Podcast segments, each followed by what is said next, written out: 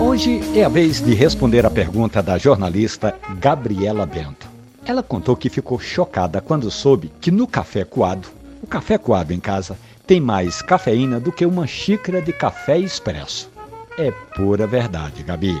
Mas vamos por parte para deixar bem claro tudo isso quando o assunto é a quantidade de cafeína no café que você toma. Bom, primeiro, é bom dizer que a cafeína é uma substância que está presente no café, nos refrigerantes à base de cola, nos chás, no chocolate e nos energéticos. Agora, voltando à sua pergunta, a cafeína ela é extraída do café quando a água entra em contato com o pó.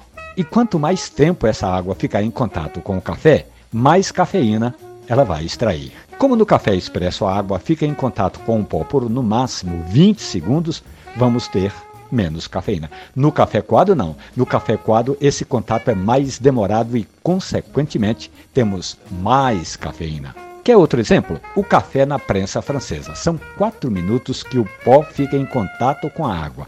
Você já pode imaginar.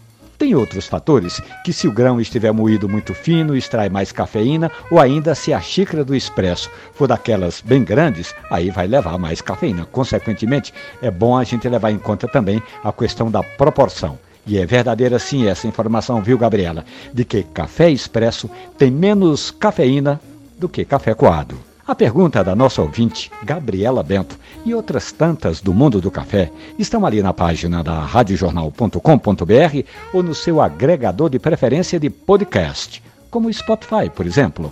Café e conversa. Um abraço, bom café.